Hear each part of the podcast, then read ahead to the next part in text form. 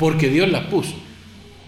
O sea, nosotros saltándonos a ellos, llegamos a Dios primeramente porque Él los puso.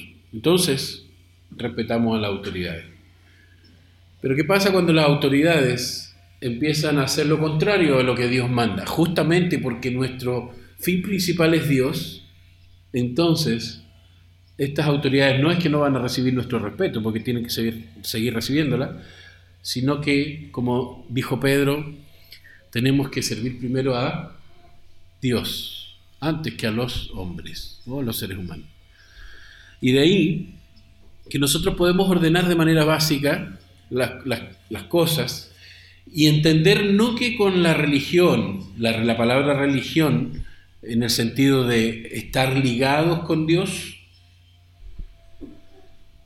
no que la, no que la religión nos va a adormecer y nos va a hacer conformistas, sino que nos va a enfocar en la dirección correcta para no desesperarnos cuando vemos que los metros se están quemando, que la economía está en picada y que no sabemos qué va a pasar de aquí al próximo mes.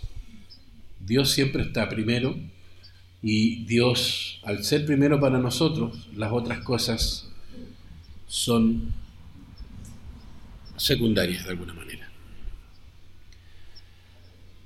Cuando Jesús estuvo aquí en la tierra, Jesús principalmente vino a ser una manifestación de la ley, de la ley de Dios. ¿Por qué lo digo de esta manera? Porque Jesús mismo cumplió con toda la ley. La promesa más maravillosa que tenía la ley de Moisés, por ejemplo, los diez mandamientos, se expresan en la perfección del cumplimiento de Jesús.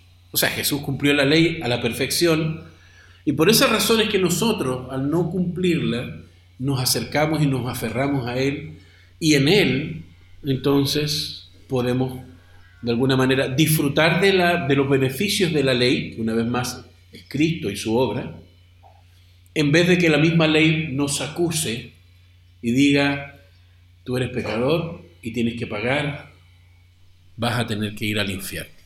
Entonces nuestras penas, nuestras cargas, nuestra vergüenza por nuestro pecado, Cristo la cargó en la cruz.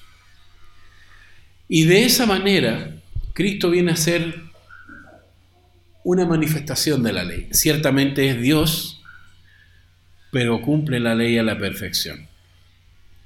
El día que Jesús fue crucificado, se convirtió en el punto central de toda la historia de la humanidad. El día que Jesús fue crucificado, que fue a pagar por nuestros pecados, la humanidad se partió en dos.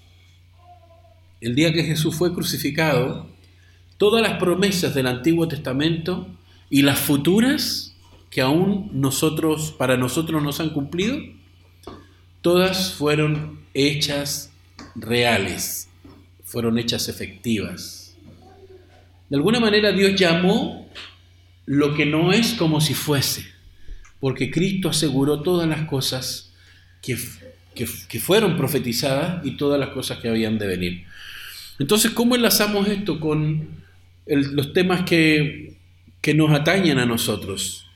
Bueno, justamente como la política está corrompida, no porque los políticos sean malas personas, sino porque son seres humanos, es cuando justamente nosotros necesitamos guiarnos, como decía la semana pasada, por la política, cómo se hacen las cosas según Dios. ¿Correcto? Y Cristo vino a manifestarnos cómo se hacen las cosas según Dios. Si usted pensaba de repente como los fariseos que decían, no, lo que pasa es que hay que ser muy bueno, hay que tener una, un porte perfecto, hay que, eh, no sé, tener eh, muchos estudios, estar afeitadito eh, con olor a colonia, a, colonia, y ojalá la más cara, la mejor, para que la gente nos admire cuando nos vea. Estoy exagerando, obviamente, pero al verlo de esa manera los fariseos nos llevaban a una esclavitud, nos llevaban a la impotencia espiritual. Y resulta que nosotros nacíamos en esa impotencia espiritual, incapacidad.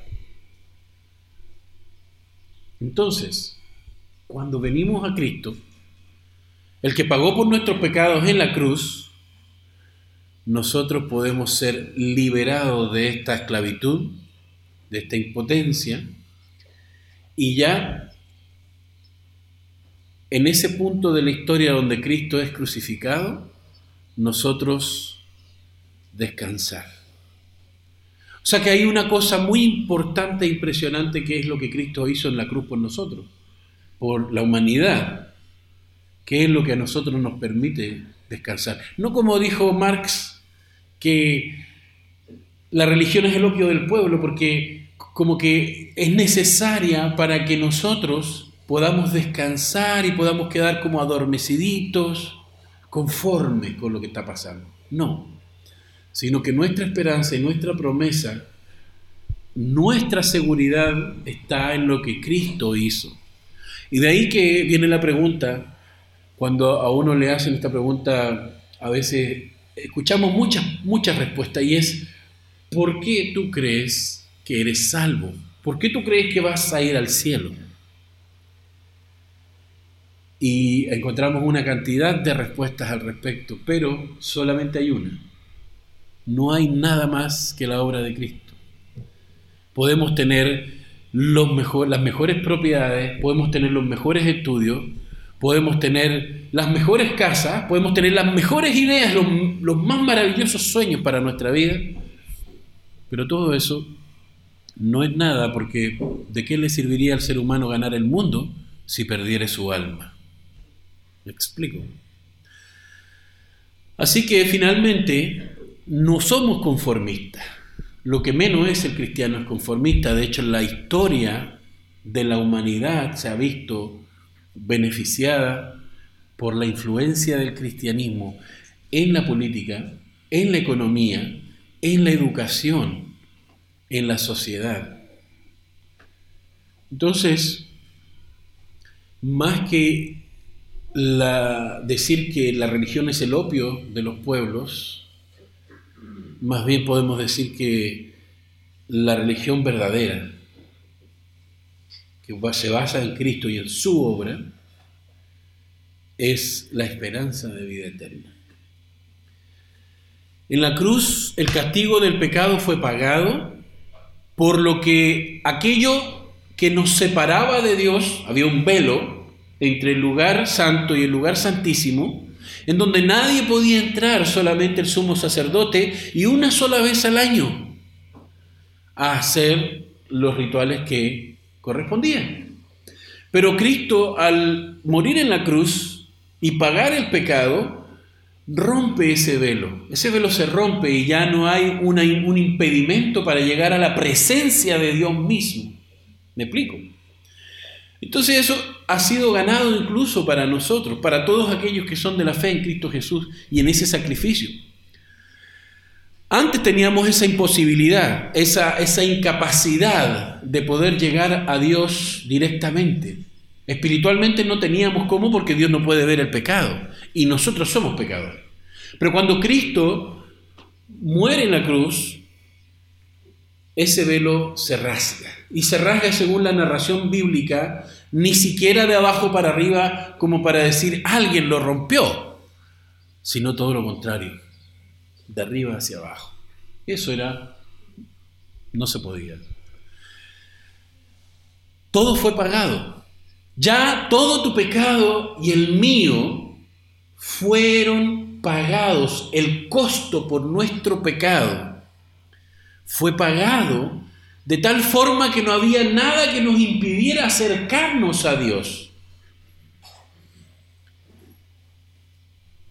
En Mateo 27, 51 se nos narra esta situación que no solamente fue una situación histórica impresionante y que los mismos fariseos deben haber rasgado vestiduras cuando vieron que el velo se rasgó, porque era tal el terror de estar en la presencia de Dios directa por ser pecadores que inmediatamente podíamos darnos por muertos.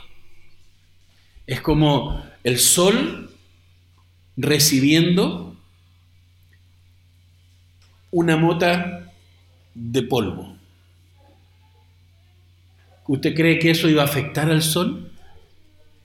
Se disuelve, se disipa, se pulveriza, no queda nada. Así también nuestro pecado, o nosotros, porque no nos podemos separar de nuestro pecado, al estar en la presencia de Dios, deberíamos ser pulverizados solamente por el poder y la magnificencia de su santidad. ¿Me explico? Pero en el templo, pocos días antes del Viernes Santo que pasó esto, Jesús hizo algo más para mostrar el amor de su Padre por los maltratados y marginados de este mundo. Ah, ya entonces, podemos decir que Jesús vino a hacer una obra social más que justicia social. Sí, porque hoy la, frase justicia social está de moda pero podríamos entrar en otros temas y nos desviaríamos definitivamente de lo que queremos ver hoy cuando nos ponemos a hablar de lo que es justicia social en realidad. Eso tiene otros matices. Entonces, cuando Cristo muere en la cruz, muere por aquella gente oprimida por el pecado, abusada por Satanás y por las propias concupiscencias, o deseos de su corazón, del corazón de las personas. Cuando usted quiere ver gente maltratada, solamente mire alrededor. Y usted va a decir, están siendo maltratados. ¿Por qué? Por sus propios deseos, por su propio corazón, que es engañoso más que todas las cosas y perverso. ¿Quién lo conocerá? Es más, ¿quién lo arreglará? Cambiando el gabinete seguramente. ¿O no? Bajando el precio de los medicamentos. Tampoco. A, lo mejor que la izquierda suba al poder y la derecha baje del poder. Probablemente arreglará el corazón del ser humano, ¿o no? Tampoco. Entonces se da cuenta que no es un tema de que Jesús simplemente murió, pobrecito, y qué bueno que resucitó, sino que la obra de la muerte de Cristo en la cruz, ese pago que Él hizo en la cruz, en el cual derramó su sangre por nosotros, fue un golpe implacable en medio de los ojos de la muerte, de la opresora número uno de la humanidad. Por causa del pecado del hombre, la muerte se enseñoreaba del ser humano. Y hoy decimos que la muerte nos lleva en cualquier momento, ¿cierto? Por eso es tan importante que hasta los jóvenes entiendan estas verdades. Porque los jóvenes siempre, cuando somos jóvenes, o las personas cuando somos jóvenes, pensamos que tenemos todo el mundo por delante, todo el tiempo por delante. Pero el tiempo no es nuestro. Así como un gobierno o, la política o la economía no puede arreglar el corazón del ser humano, así tampoco nosotros no podemos hacer nada por sostener el tiempo en nuestras manos. Y Dios lo dice en el Salmo. El salmista se lo dice a Dios, en tus manos están mis tiempos. O sea, una muestra de humildad y claridad mental impresionante que nosotros aún no podemos ver cuando yo veo estas marchas increíbles en la calle, me doy cuenta que todavía no pueden ver con claridad. En estos cabildos, que son herramientas increíblemente buenas, me doy cuenta que todavía no podemos ver con claridad. Todavía está el velo en el corazón de estas personas.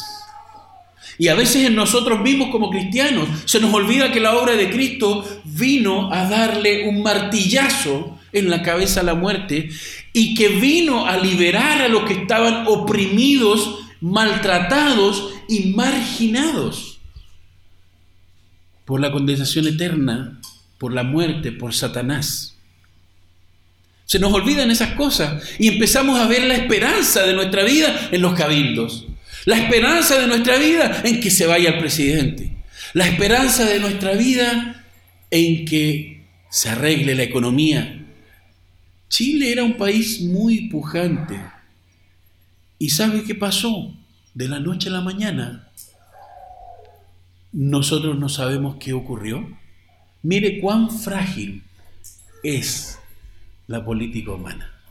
Por lo tanto, los ciudadanos no podemos tener una estabilidad emocional, familiar, social, basándonos en las decisiones del gobierno. Ciertamente ayuda cuando los gobernantes hacen la voluntad de Dios, sean creyentes o no.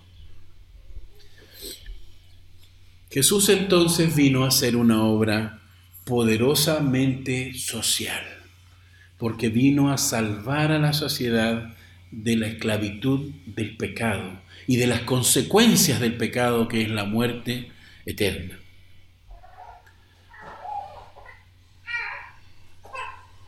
Cuando Jesús, esto fue antes de, del, del Viernes Santo, antes que Cristo se entregara en la cruz, ese día, como siempre, el aire del templo, los alrededores y adentro estaba lleno de vendedores que gritaban, ovejas que balaban. Eso, a eso se le llama cuando, cuando gritan las ovejas, no sé. Y del olor de las personas y los animales bajo el sol de la media tarde. Era algo bastante agobiante, bastante incómodo, pero en la parte exterior del templo, a pesar de que era muy grande, eso es lo que nosotros leemos en la Biblia como el atrio externo o exterior, más bien dicho, por todas partes donde Jesús miraba, a pesar de que el espacio era muy grande, veía más personas canjeando y vendiendo ofrendas. Las ofrendas eran aquellos animalitos que ellos tenían que ofrecer por sus pecados. Y la gente vendiendo y haciendo negocio. Los judíos no podían pagar el impuesto con el impuesto del templo, o sea, para el, tesoro del templo, sus ofrendas en cuanto a dinero, con moneda romana. ¿Por qué razón? Porque tenían la imagen del César. De hecho, el mismo Jesús dijo, ¿qué ven aquí en esta moneda? la imagen del César. Bueno, denle al César lo que es del César y a Dios lo que es de Dios. Jesús puso la cosa en, orden. Jesús no se paró diciendo, vamos a luchar contra este gobierno opresor y vamos a quemar los metros para que aprendan. No, él simplemente dijo, ¿qué es lo que ven ahí? El César. Ya, entonces denle al César lo que le corresponde. Punto. No hay más drama. Por lo tanto, en ese momento había cambistas, los cambiadores, eso como lo que usted ve allá en el centro, que, le, le, empiezan a decir compro dólares, compro dólares. Estas personas que estaban en el atrio exterior recibían las monedas romanas más cierto porcentaje extra para ellos obvio, igual que los cambistas de, dólares allá en el centro. Y le daban lo que correspondía a ellos para que pudieran darlo al tesoro, le, intercambiaban la moneda. Eso era intercambio de divisas. Igualmente, solo se, sacrificaban a Dios animales sin defecto. Ojo con estos detalles. Por lo que había sacerdotes también que se dedicaban a examinarlos, a mirarlos, o sea, tú los comprabas aquí, pasabas a la segunda parte donde los sacerdotes miraban tu ofrenda, la revisaban por todos lados, por una módica suma también, obviamente, para asegurarte que tu ofrenda fuera la apropiada, y sustituir a aquellos que consideraban inaceptables como la gente no tenía acceso directo a Dios, mire bien esto, vivían en esa esclavitud, alejados de Dios, ellos tenían que asegurar la ofrenda. Ellos tenían temor de Dios, reverencia, respeto. Entonces iban, no podían andar cargando un animal a lo mejor de donde venían, pero llegaban ahí y compraban. Pero obviamente compraban por más del precio. Y después para asegurarse de que esa palomita o ese bichito, lo que sea que iban a ofrendar, fuera bueno, para no ofender a Dios, entonces iban a la segunda etapa, que era el sacerdote, y el sacerdote les pedía su parte, les revisaba el animalito, ya perfecto, está perfecta. De nuevo, haciendo negocio con las cosas de Dios. ¿Me explico? Yo quiero que también vaya entendiendo aplicativamente otras cosas en cuanto a lo que estoy explicando. O sea, esto que estoy explicando no solamente nos va a aclarar el punto que quiero traer, sino que otras cosas que también se presentan en nuestro diario vivir. Al ver la escena, al ver todo este comercio de las cosas de Dios, Jesús se llenó de ira. La Biblia dice que se enojó tanto pero tanto, estaba tan enfurecido, si usted piensa que los cristianos no nos enojamos, entonces usted está creyendo el Evangelio de los cariñositos, o de My Little Pony, mi pequeño pony. Porque Jesús sí se enfureció por la injusticia y la opresión que su mismo pueblo estaba haciendo con su pueblo. Porque en vez de ofrecerles y guiarlos hacia la comunión con Dios, su pueblo estaba negociando como intermediarios de las cosas de Dios. ¿Se parece igual a nuestra, a nuestra realidad secular? de nuestro país. Porque finalmente nosotros podríamos tener medicamentos más baratos. Pero ¿y entonces? ¿De dónde sacan las ganancias millonarias que estos pobres hombres y sus familias necesitan para subsistir en aquellas mansiones del campo? ¿Me explico? Estoy siendo irónico, obviamente. Porque sí, hay de todo, ciertamente. Sin embargo, vemos que Jesús, airado por la escena, enfurecido, narra la Biblia, que en, en Juan 2.15, que hizo un látigo con cuerdas y provocado en todo esto, echó fuera a todos los que compraban y vendían provocando una estampida de bueyes, de ovejas, de pájaros volando por todos lados, arrojando los mesones al piso y dejando la grande. Luego exclamó, gritó, escrito está, mi casa es casa de oración más ustedes la han hecho o la han convertido en cueva de ladrones. Ciertamente se entiende entonces que el tema no era eh, vender un completo en la entrada del templo o vender una sopa y pilla.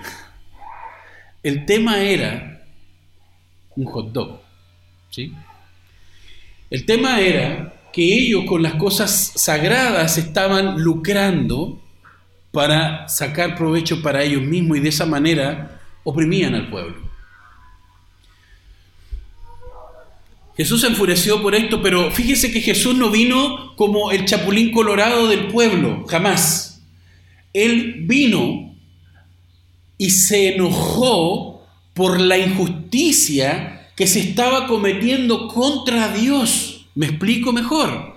La gente, eh, Jesús no vio a una persona sufriendo y por esa persona sufriendo porque no podía pagar un corderito o una paloma para hacer su sacrificio, Jesús se enfureció tanto que empezó a, a paliar a todo el mundo. No. Jesús sabía que Dios es celoso de sus cosas. Y por amor a Dios Jesús reacciona de esta forma. ¿Se acuerda que delante le dije que nosotros respetamos a nuestras autoridades porque nosotros nuestro fin principal, nuestro amor, nuestra prioridad es Dios y Dios manda que lo respetemos. Entonces, cuando nosotros vemos como en la teología de la liberación, que es, es, todo un tema estudiar eso, que dice que no, que Jesús prácticamente era un comunista, pero cristiano obviamente, y de alguna manera él luchaba por la, por la, por la injusticia social y, y no, él estaba primero para la gloria de Dios y la gloria de Dios se asegura cuidando al más débil y al, desprotegido. El más débil y desprotegido no es el centro de la preocupación de nosotros como cristianos, sino que nosotros nos preocupamos de ellos porque amamos a Dios. ¿Me explico? Dios y su gloria. Y cuando nosotros nos preocupamos del débil y del desprotegido, nosotros, más que estar haciendo justicia social, nosotros estamos obedeciendo la palabra de Dios y honrando a Dios, porque somos su pueblo. Entonces, ya se fija cómo nuestra, nuestro enfoque político cambia. Porque nosotros queremos seguir las políticas de Dios, porque son buenas son justas y son eternas. Pero resulta que cuando nos enfocamos solamente en lo secular o en lo humano y hacemos al ser humano el centro de nuestra preocupación, estamos olvidándonos de la gloria de Dios. Oiga, si nosotros pudiéramos tomar media hora durante el día, 15 minutos durante el día, en pensar, reflexionar después de una pequeña lectura de la Biblia, ¿cómo puedo hoy darle la gloria a Dios con mis actos? Créame que muchas cosas andarían diferentes. Nuestros matrimonios no se estarían rompiendo tan fácilmente. Nuestras relaciones familiares no estarían tan corroídas nuestras relaciones sociales serían maravillosas. Cuando Jesús se enoja tanto, la Biblia dice que él se airó, se enojó. Airarse es super enojarse. Si usted ha visto una persona enojada, Jesús estaba peor que una persona enojada. Y la Biblia dice que él se enojó, pero no pecó. ¿Cómo fue eso posible? Porque el objetivo de Jesús fue la gloria de Dios. Y por eso, como quien dice, por consecuencia, aquellos que estaban siendo oprimidos por los cambistas y por los comerciantes fraudulentos muchas veces, eran, eran liberados también. O sea que nuestro país podría estar mucho mejor si nuestros gobernantes, los cabezas de familia, aquellas personas que están en los gobiernos locales como en los municipios, pudieran buscar la gloria de Dios primeramente. Exactamente. Porque cuando nosotros buscamos la gloria de Dios, lo demás se ordena. De hecho, la Biblia dice, aunque no es el significado contextual, pero la Biblia dice poner primeramente las cosas del reino de Dios y su justicia. Y todo lo demás vendrá por añadidura o que se pondrá en orden. ¿Me explico? Entonces, por más que usted quiera convencer a su familia de que usted piensa como cristiano bien, si usted no busca primero la gloria de Dios en sus actos, su familia no le va a comprar. Y al final usted misma, usted mismo, se va a decepcionar de Dios. Pero estaba sucediendo algo más en ese momento, algo peor que ganar dinero en aquel atrio externo. En el atrio externo no podían, ojos, no podían entrar cualquier persona, pero sí los creyentes en Dios pero tampoco, porque no necesariamente los judíos, porque los judíos tenían su lugar especial. sino que los que eran convertidos al judaísmo o eran eunucos, una persona eunuca una persona castrada, y todas estas personas que creían en Dios podían estar en ese lugar, pero no más adentro. Los vendedores, lo que pasaba ahí era algo peor, porque los vendedores y los cambistas se habían instalado en el atrio de los gentiles. O sea, estaban queriendo manipular a la gente, a la gente y sacarle provecho. También suena muy político, ¿no? El único lugar en que podían adorar los no judíos y los que tenían impedimentos físicos. Cuando Jesús repartió con furia latigazos en el atrio exterior del templo, echando a hombres y animales, probablemente estaba pensando en quienes vivían en los alrededores, en personas como, no sé si usted recuerda la historia del eunuco etíope que está en Hechos 8.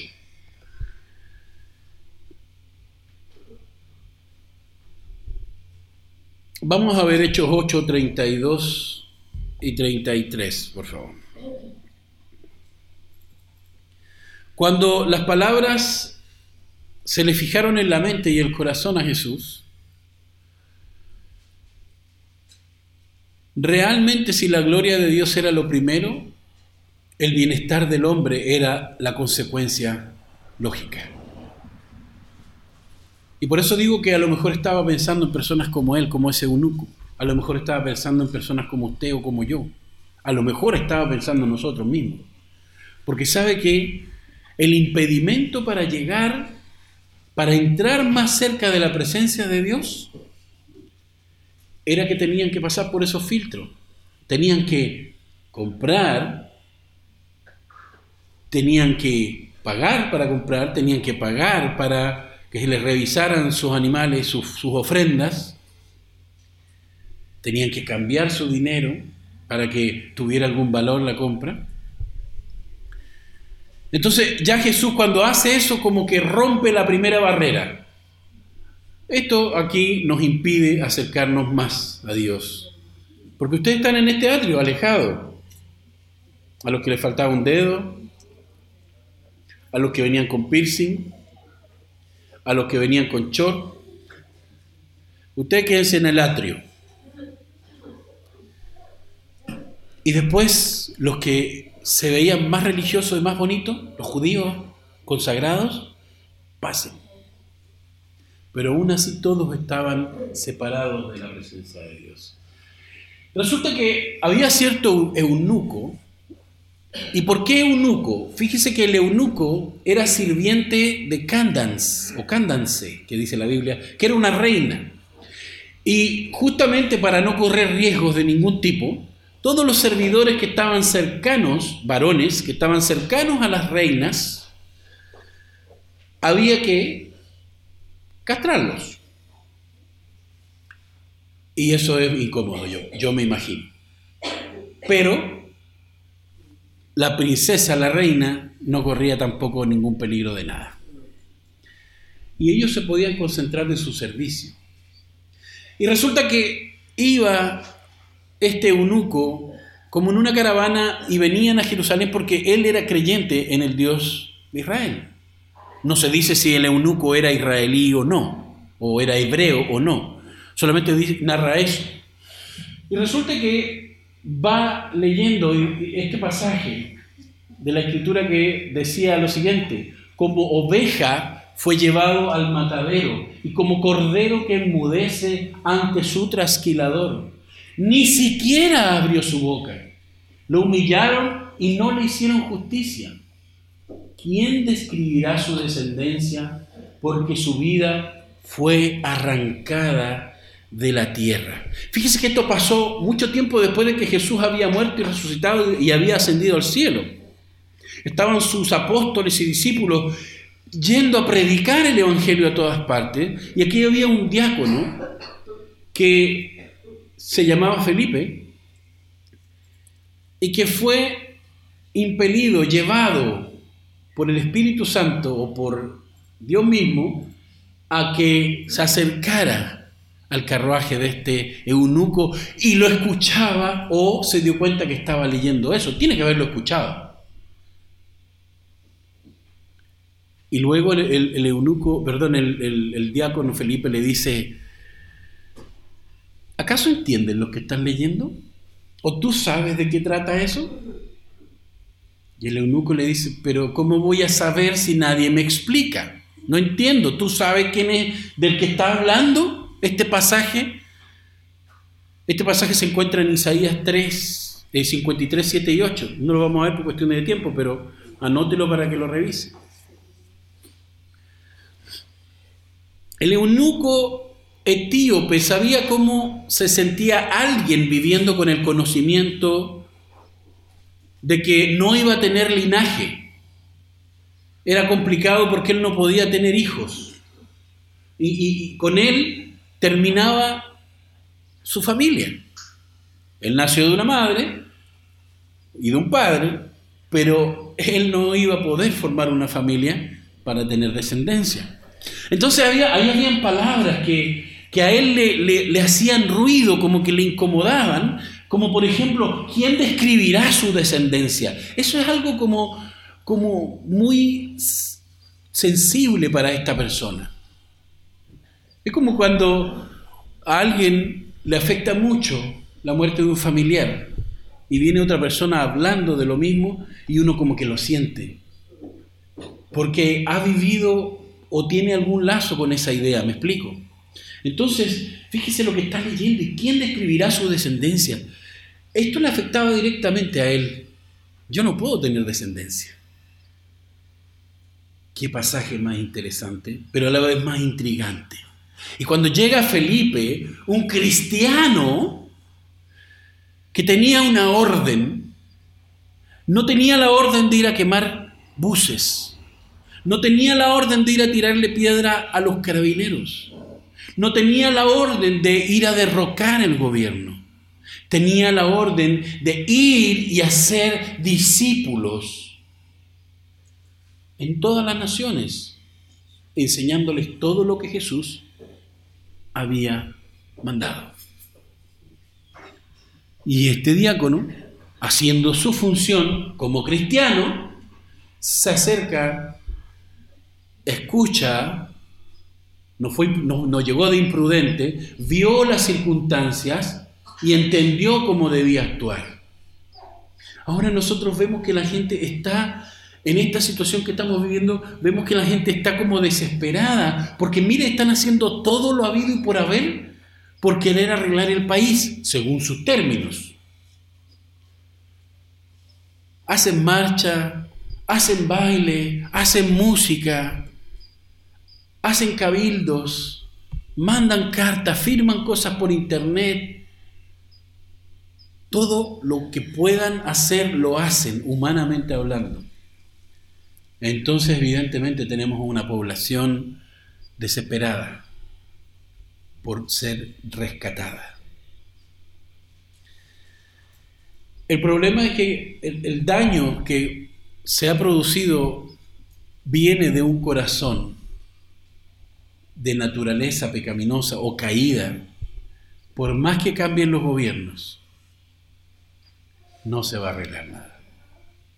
La izquierda quiere sacar a la derecha, porque la derecha tiene el desastre.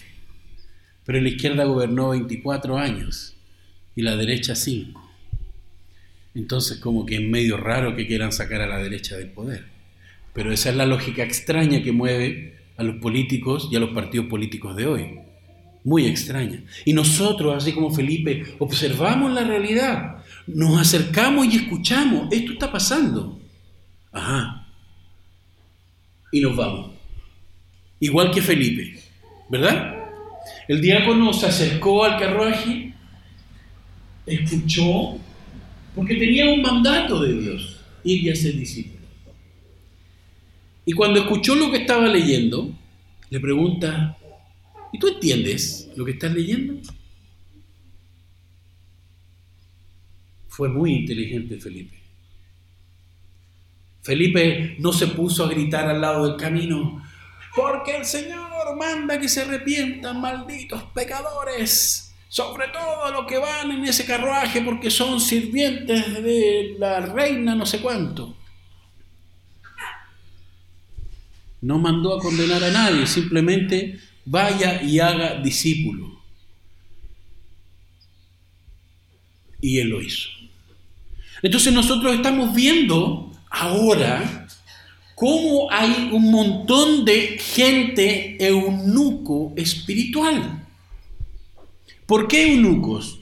Porque son incapaces de dar frutos espirituales por el bien de la nación, por el bien de sus propias almas. No ven que la solución no está en la, en la política ni en la economía. La solución está en Cristo. Pero ¿cómo creerán si no hay quien les predique? ¿Y cómo, cómo, cómo, cómo les van a predicar si nadie los envía? Pues tenemos una comisión, tenemos un mandato de parte del mismo Jesús que nos dice, ve y haz discípulos. Si usted cree que usted está triste y angustiado por las cosas que están pasando en, este, en nuestro país, vaya y predíqueles el Evangelio. Hábleles de Jesús. Y si no sabe, averigüe, investigue, fórmese para que pueda hablarle mejor a la gente. Siempre, siempre, siempre va a haber alguien que va a escuchar.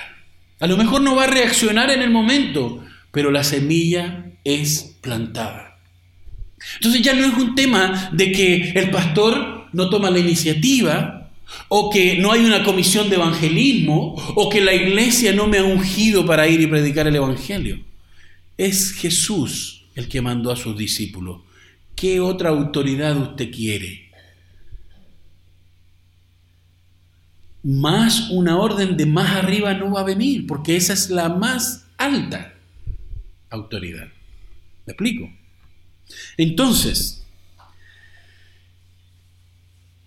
él, el eunuco había renunciado, mire las palabras que estoy utilizando, el eunuco había renunciado a todos sus sueños por causa de servir a su señora, a su reina.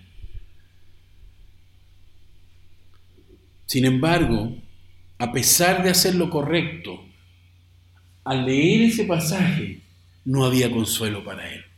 Y alguien dijo por ahí, nosotros podemos ser felices haciendo lo que nos gusta. O podemos ser felices haciendo lo que debemos.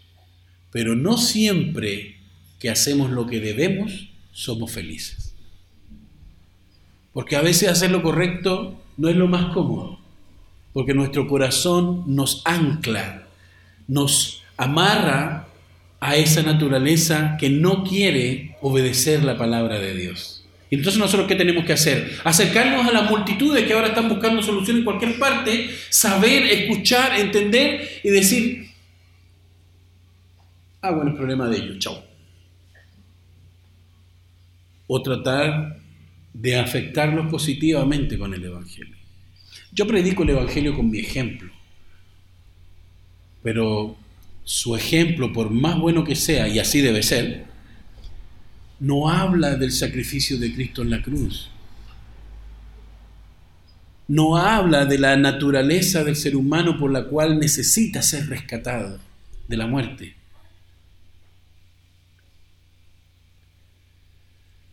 La Biblia no nos dice si el etíope, como le comentaba, era judío de nacimiento o un convertido al judaísmo. Pero su lugar al venir a adorar a Dios era el atrio exterior de los gentiles. Su condición como eunuco, sea judío o no, no le permitía pasar más allá, más cerca de la presencia de Dios, por decirlo de alguna manera. Cada vez que él visitaba la ciudad santa recordaba que al parecer Dios no lo había aceptado totalmente. Imagínese que impresionante ejemplo el de ese eunuco. A pesar de que él, él entendía, como cualquier ser humano de ese tiempo, que parece que Dios no me acepta por mis defectos del todo y no lo va a hacer porque mi defecto es para siempre, entonces me tengo que quedar aquí nomás. Las Sagradas Escrituras nos dicen que mientras reflexionaba en las palabras del profeta Isaías, en su viaje se dio cuenta de que un hombre llamado Felipe venía caminando al lado de su carruaje y que le pregunta, ¿acaso usted entiende lo que está leyendo? Por su aspecto, este hombre aparentaba, aparentaba ser judío, así que el eunuco lo invitó a subir y le dijo, te ruego que me digas, ¿de quién dice el profeta esto? En Juan 8:34. Y Felipe le explicó que Isaías se refería a la muerte del Señor Jesús, al Hijo de Dios que había venido al mundo y cuya vida había sido arrebatada por el bien de nosotros, por el bien suyo y el bien mío. Y si usted realmente agradece a alguien que le ha rescatado en un momento de angustia y dificultad, imagínese con Cristo que derramó su vida por usted.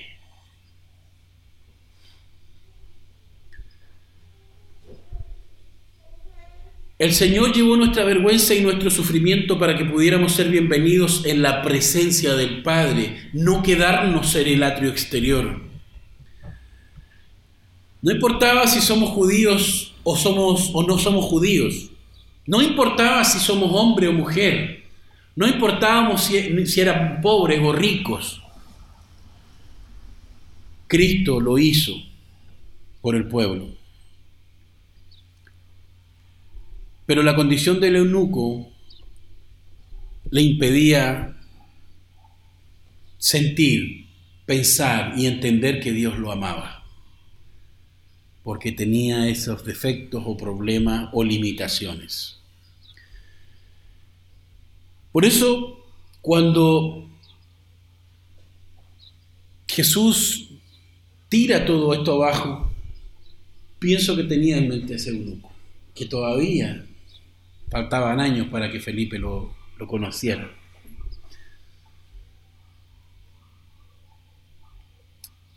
La declaración de Jesús cuando dice, cuando te está tirando todas las cosas y está azotando a todo el mundo, que dice que la casa de su padre sería casa de oración, viene de Isaías 56, 4 al 5, donde también podemos leer, porque así dice el Señor. Mire usted lo que dice. A los eunucos que observan mis días de reposo, que elijan lo que me agrada y sean fieles a mi pacto, les concederé ver grabado su nombre dentro de mi templo y de mi ciudad. Eso les será mejor que tener hijos e hijas. Mire usted, ya, Dios estaba pensando en esta clase de personas, inclusive antes del nacimiento de Jesús. Y ya les estaba asegurando un lugar en su santo templo, en su patria celestial. Eso les será mejor que tener hijos e hijas. También les daré un nombre eterno que jamás será borrado. Una persona con tanto impedimento físico que no podía pasar del atrio exterior, tenía asegurado su nombre en la eternidad. Por causa de la justicia de Cristo. ¿Qué le parece? Si una persona con esos problemas podía tener asegurada la eternidad, ¿por qué no nosotros que hemos sido personas infieles a Dios?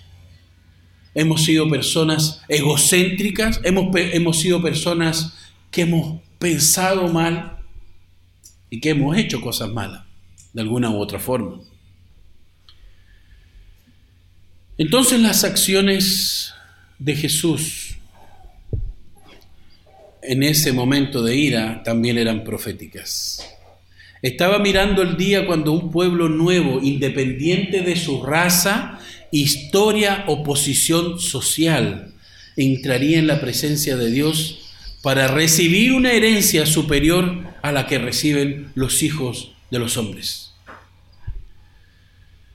Por naturaleza, cada uno de nosotros, usted y yo, escúcheme bien, somos o hemos nacido como eunucos espirituales. No vamos a tener frutos, no vamos a tener hijos espirituales, no vamos a producir gente santa. Por lo tanto, merecemos estar afuera, en el atrio exterior, porque no nos podemos acercar a Dios por nuestro pecado. Por eso le digo que es como si naciéramos eunucos espirituales. Merecemos estar alejados de la bondad de Dios y de su presencia. Pero por medio del Señor Jesús somos invitados a acercarnos. Cuando Jesús rompe el, velo, ya no solamente es una invitación, Él está diciendo las puertas están abiertas. De hecho, Él dice que Él es la puerta. Nuestros pecados son perdonados, nuestro sufrimiento es aliviado y podemos recibir el gozo que Jesús mismo conoció, pues podemos conocer al Padre.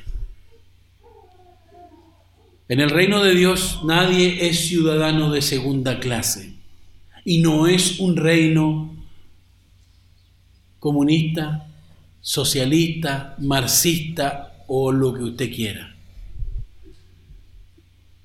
Es un reino teocéntrico. Dios es el centro de su reino. El reino de Dios, en el reino de Dios, si bien hay mujeres y hombres, o sea, no somos iguales, porque hay diferencia entre un hombre y una mujer, sin embargo, todos tenemos los mismos privilegios más que derechos, porque ninguno nos lo ganamos, si no es por el amor de Cristo en la cruz. Entonces, ¿qué derecho le vamos a reclamar a Dios? Sino agradecer por el privilegio, el privilegio de poder no estar en el atrio externo, sino haber avanzado a la presencia misma de Dios y la promesa de que estaremos con Él por el resto de la eternidad. Nadie es ciudadano de segunda clase.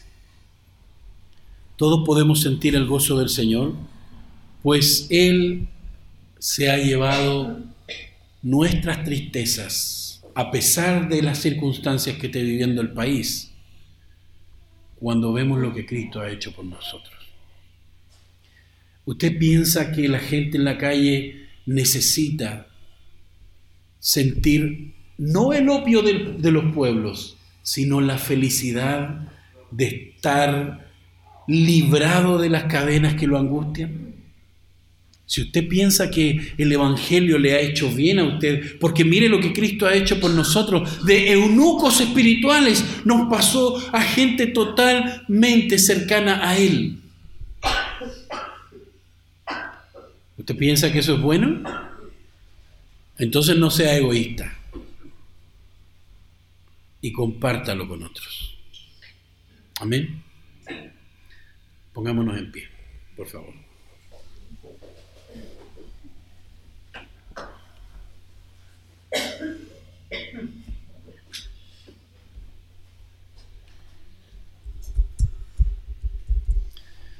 Estamos en silencio, en actitud de oración meditando un poco en esto que hemos conversado y en lo que el Señor nos está hablando por medio de este mensaje.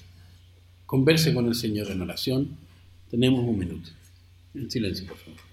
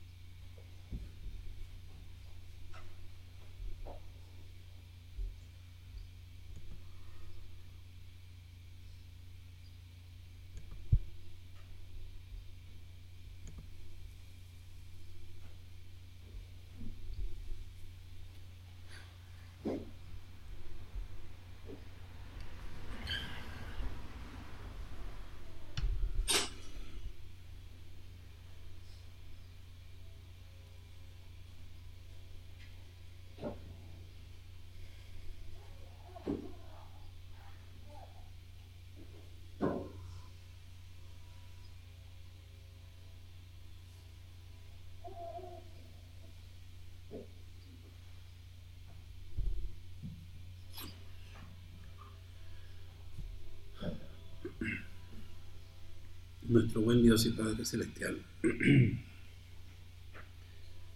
Señor, es interesante ver cómo las acciones de Jesús no solamente fueron allanando el camino, sino que fueron abriendo los accesos a ti, Señor. Es impresionante ver cómo tú, Señor, al entregar a tu Hijo por nosotros, nos aseguraste el acceso a tu lugar santo, a un lugar que nosotros no podíamos entrar, porque no tenemos los méritos y la perfección, la santidad que tú requieres, Señor, porque tú eres santo. Pero es increíble ver, Señor, es maravilloso, es sorprendente entender que los actos de Jesús no fueron simples actos de justicia social, sino que fueron mucho más allá que eso, fueron actos de naturaleza divina para el bien del pueblo por la gracia de Dios. Padre, es increíble, Señor, cuando nosotros vemos que nuestros gobernantes, a veces sin saberlos, obedecen tu palabra y traen quietud, traen paz al país.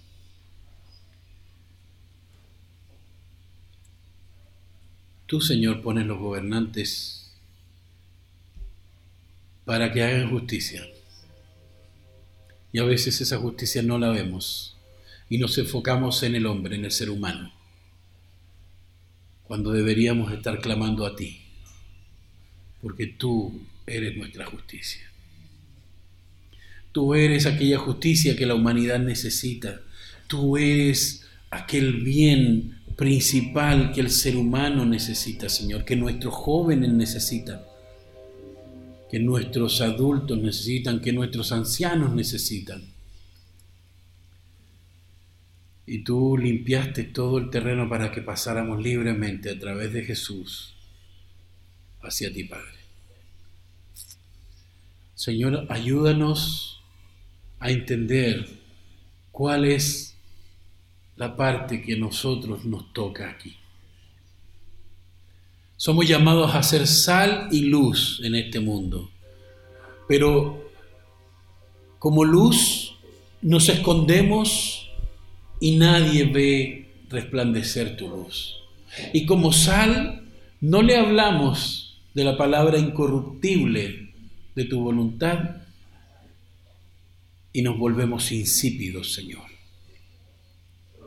Perdónanos, Padre, y ayúdanos a entender que la humanidad necesita de ti, así como nosotros necesitamos de ti. Señor, no somos un club social donde nos reunimos cada domingo. Venimos porque buscamos tu gloria, porque deseamos tu gloria, porque queremos estar contigo, Señor. Ayúdanos entonces, Señor, ten misericordia de nosotros y no tengas en cuenta nuestros errores, nuestras fallas, nuestras debilidades, sino que justamente sean aquellas debilidades el medio por el cual tú nos uses para llegar a otros y mostrarle la gracia, el beneficio de tu evangelio.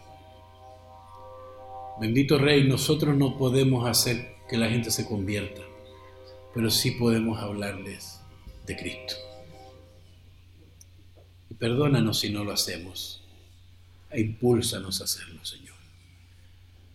Ayúdanos a dejar la cobardía, ayúdanos a dejar el egocentrismo, ayúdanos a dejar nuestro metro cuadrado de comodidad para que otros también se salven. Tú nos has demostrado, Señor, claramente que nuestro país necesita de ti. Gracias, Señor, por la oportunidad que nos das de escuchar tu palabra y de entender tu voz. Llénanos con tu presencia, Señor, y danos el gozo de ser hijos tuyos. Por gracia, en el nombre de Jesús. Amén. No, nos, eh, tomemos asiento, por favor. Yo voy a pedir al hermano Ricardo y Sebastián, y el hermano Sebastián, que me acompañen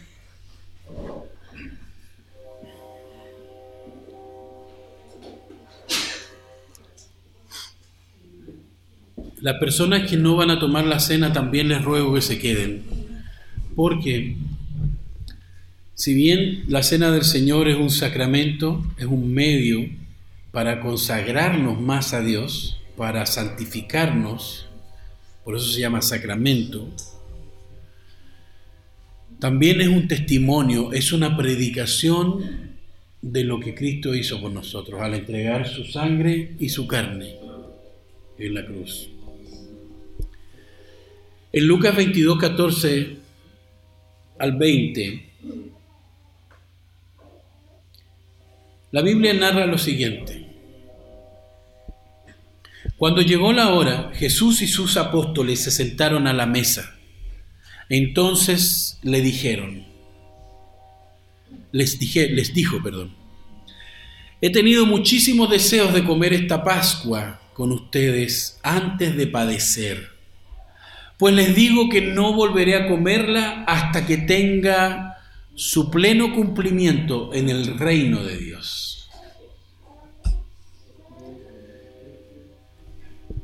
Luego, el Señor Jesucristo tomó la copa y dio gracias y dijo, tomen esto y repártanlo entre ustedes les digo que no volveré a beber del fruto de la vid hasta que venga el reino de Dios. También tomó el pan y después de dar gracias lo partió y se los dio a ellos y dijo, este pan es mi cuerpo, entregado por ustedes, hagan lo mismo, hagan esto, coman de esto en memoria de mí. De la misma manera tomó la copa después de la cena y dijo, esta copa es el nuevo pacto en mi sangre que es derramada por ustedes. Entonces se da cuenta cómo esto es una predicación del Evangelio en símbolos. Vamos a inclinar nuestros rostros y vamos a rogar a Dios por estos elementos y la gracia del Espíritu Santo. Oremos. Padre bendito, Rey del universo, te agradecemos por la oportunidad que nos das de comer la sangre de Cristo y, el, y de beber la sangre de Cristo y comer la carne de Cristo. Sabemos, Señor, que estos elementos son símbolos, más que convertirse en la carne literal o la sangre literal, que su significado es el significado de la vida eterna, Señor, porque sin este sacrificio no podríamos alcanzar nada de ti, Señor. Así que te pido humildemente, Padre, no por mis méritos, sino por los méritos de Cristo, que nos santifiques por medio de tus elementos. Lo consagramos, Señor, a ti, y que tu Espíritu Santo nos dé tu gracia. Con fe en tu palabra, lo creemos y te lo pedimos en el nombre de Jesús. Amén.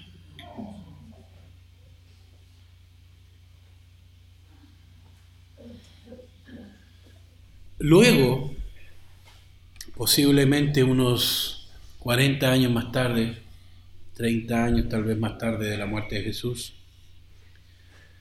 el apóstol Pablo a la iglesia de Corintios, una iglesia física, con membresía física, con personas físicas, les dice,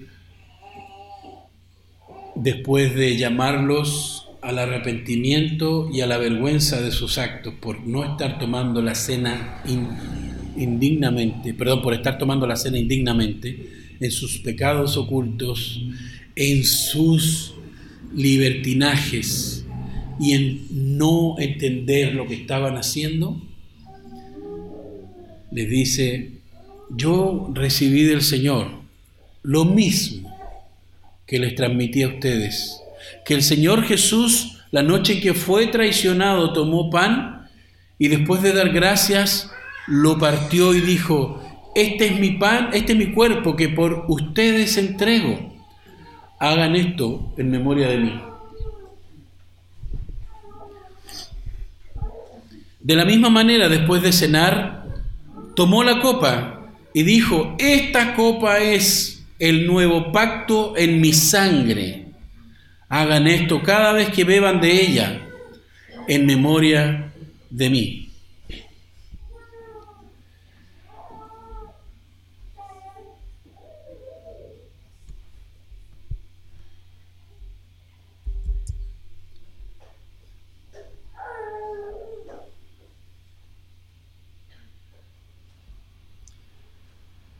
Por lo tanto, cualquiera que coma el pan o beba de la copa del Señor de manera indigna será culpable de pecar contra el cuerpo y la sangre de Cristo.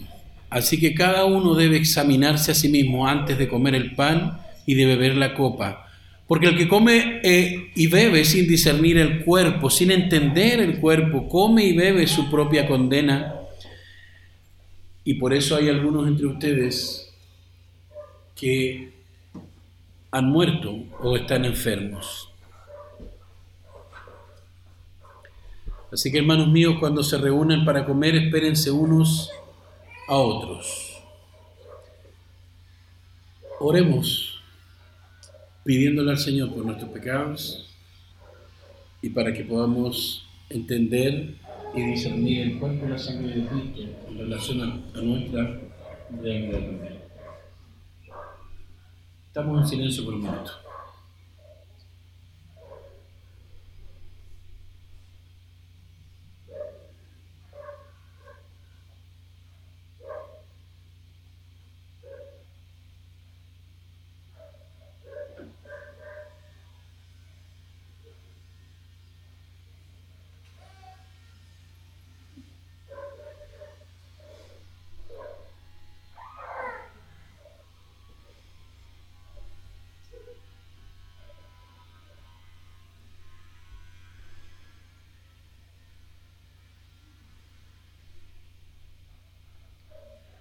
Gracias, Señor.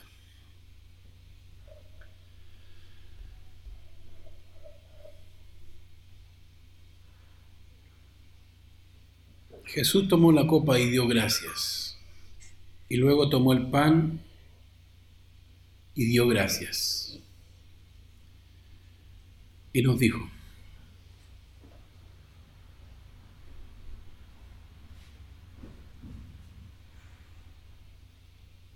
Este pan es mi cuerpo entregado por ustedes.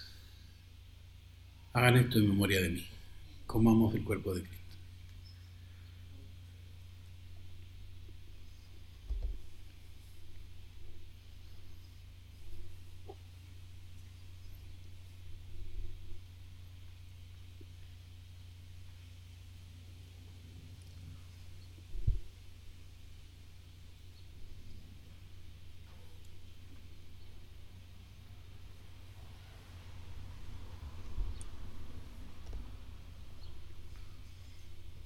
De la misma forma tomó la copa después de la cena y dijo, esta copa es el nuevo pacto en mi sangre que es derramada por ustedes.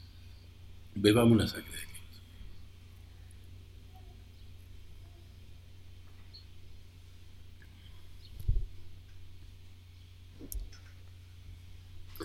La Biblia nos narra que los, que los discípulos insistían en estas prácticas, en el partimiento del pan, en la lectura de la palabra y en la enseñanza, el aprendizaje. Por lo tanto, les insto a que nosotros como discípulos de Cristo nos alimentemos de la palabra de Dios en nuestras casas, así como lo hacemos acá, pero también en nuestras casas y veamos humildemente la importancia de reunirnos cada domingo, porque necesitamos del cuerpo de Cristo. y compartamos la comunión unos con otros, pero principalmente con Cristo mismo al comer su sangre y beber, eh, comer su carne y beber su sangre en los elementos simbólicos del pan y el jugo de uva. Reflexionemos en esto, que estas cosas nos muevan en la semana hacer lo que el mensaje de hoy nos está enviando a hacer. Darle libertad al mundo, hablarle de la política real y verdadera de Dios que se manifestó en Cristo Jesús. Amén. Señor le bendiga.